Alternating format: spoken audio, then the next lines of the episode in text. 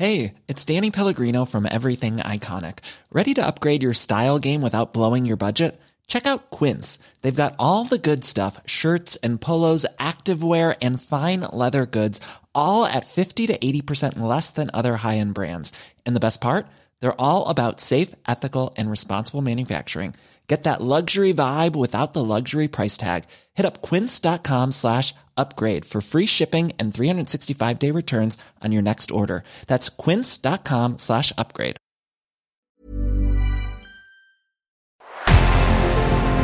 En revenant à la lampe à huile, je ne crois pas au modèle Amish. Uh, there is one more thing. Don't try to be too smart. Pay taxes where, when you have to pay taxes. Je ne peux pas répondre à, à, votre question, Monsieur le Président, parce que je n'ai pas de monde connecté. And that was a big mistake, and I'm sorry. Welcome to the Cybertruck Unveil. Voilà, je suis localisé en Allemagne. Signaux faibles, le podcast de siècle digital qui décode l'actualité du numérique. Salut à toutes et à tous en ce jeudi 22 juin 2023. Quatre actualités au programme. Aujourd'hui, les voici. YouTube va lancer sa première chaîne de e-commerce en Corée du Sud. Direction la Chine aussi, où Ant Group développe une technologie de modèle de langage. La Chine, où Masayoshi Son et SoftBank sont de retour sur le devant de la scène avec de futurs investissements dans l'intelligence artificielle. Et nous terminerons par une information sur Canal+, qui va acheter une participation dans la plateforme de streaming Viu.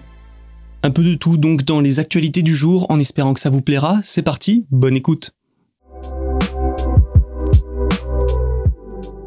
YouTube va lancer sa première chaîne commerciale et elle sera en Corée du Sud. Ces informations nous viennent du média coréen Yonhap News qui évoque des sources proches du dossier. Cette chaîne pourrait être lancée plus tard dans le mois puisqu'elle devrait ouvrir le 30 juin théoriquement, mais surtout ce serait une première. Alors comment ça fonctionnera? Eh bien elle servira de plateforme de e-commerce en direct pour les entreprises. Du contenu destiné aux achats sera diffusé en live donc, et 30 marques sont déjà inscrites pour le lancement. Alors ce n'est pas la première fois que la plateforme prend un virage e-commerce. En 2022, en partenariat avec Shopify, le géant américain a lancé YouTube Shopping. Cette offre permet aux YouTubeurs de vendre leurs produits directement depuis la plateforme sous trois formes.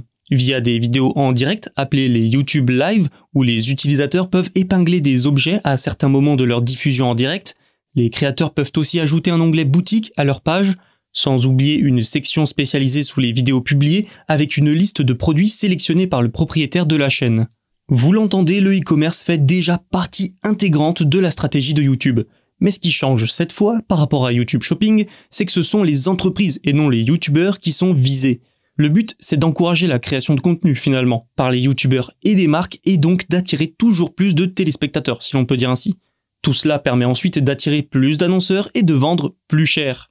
Sans oublier que même si l'on n'a pas les détails pour le moment, YouTube touchera sûrement une commission ou quelque chose de similaire avec sa chaîne de e-commerce en direct. Au-delà de la stratégie commerciale de la plateforme, ça illustre aussi parfaitement à quel point le e-commerce semble une porte de sortie toute trouvée pour les grandes plateformes et les réseaux sociaux. TikTok, qui mise de plus en plus sur TikTok Shop, en est le meilleur exemple. Je pourrais aussi parler de Facebook avec son onglet Marketplace. Le e-commerce, voilà le nouvel Eldorado des grandes plateformes. Jack Ma refait parler de lui, à travers Ant Group cette fois. Ant Group, c'est une entreprise financière chinoise et une ancienne filiale d'Alibaba. Elle est soutenue par le milliardaire chinois. Et elle développe une technologie de LLM, pour grand modèle de langage. Cette technologie est destinée à alimenter des services de type ChatGPT. De ce fait, la première chose à noter, c'est que ça fait une entreprise chinoise de plus dans la course mondiale à l'intelligence artificielle. Le projet a été nommé Tsenyi, il est en cours de création selon Bloomberg, un porte-parole de Ant Group a confirmé cette information initialement rapportée par China Star Market. Ant Group fait maintenant face à Alibaba, Baidu ou encore SenseTime. Aussi, notons que les efforts de tous ces géants chinois reflètent une autre course entre les États-Unis et la Chine. OpenAI, Google, Microsoft, les sociétés américaines ne sont pas en reste. Ensuite, l'IA, c'est devenu ces derniers mois l'un des champs de bataille de la guerre technologique que se livrent les deux puissances. Les Américains, à travers plusieurs sanctions, privent la Chine de technologies occidentales avancées, notamment en semi-conducteurs. Problème, ces puces sont essentielles pour développer des IA et des LLM. Cette situation a fait naître des inquiétudes quant à la capacité des entreprises chinoises à conserver un accès aux puces haut de gamme et donc à développer des IA de qualité.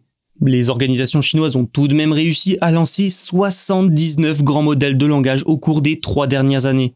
Pour sa part, Ant Group a investi près de 20,5 milliards de yuan, soit environ 2,8 milliards de dollars en recherche et développement l'année dernière. C'est tout simplement le double de ses dépenses par rapport à 2019.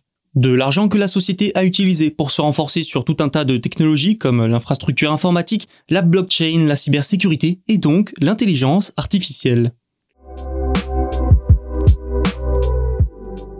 Masayoshi Son, PDG de SoftBank, is back. Après s'être fait discret ces derniers mois, il a déclaré que la société lancerait la contre-offensive en reprenant les investissements du groupe technologique dans l'intelligence artificielle. Oui, comme pour Ant Group, on peut dire une de plus dans la course. Dans sa première grande présentation aux investisseurs depuis novembre, le fondateur du groupe japonais a aussi déclaré qu'il consacrerait le reste de sa vie à être, je cite, un architecte du futur de l'humanité, plus sérieusement, suite aux lourdes pertes subies par SoftBank ces dernières années, le groupe avait interrompu d'éventuels nouveaux investissements.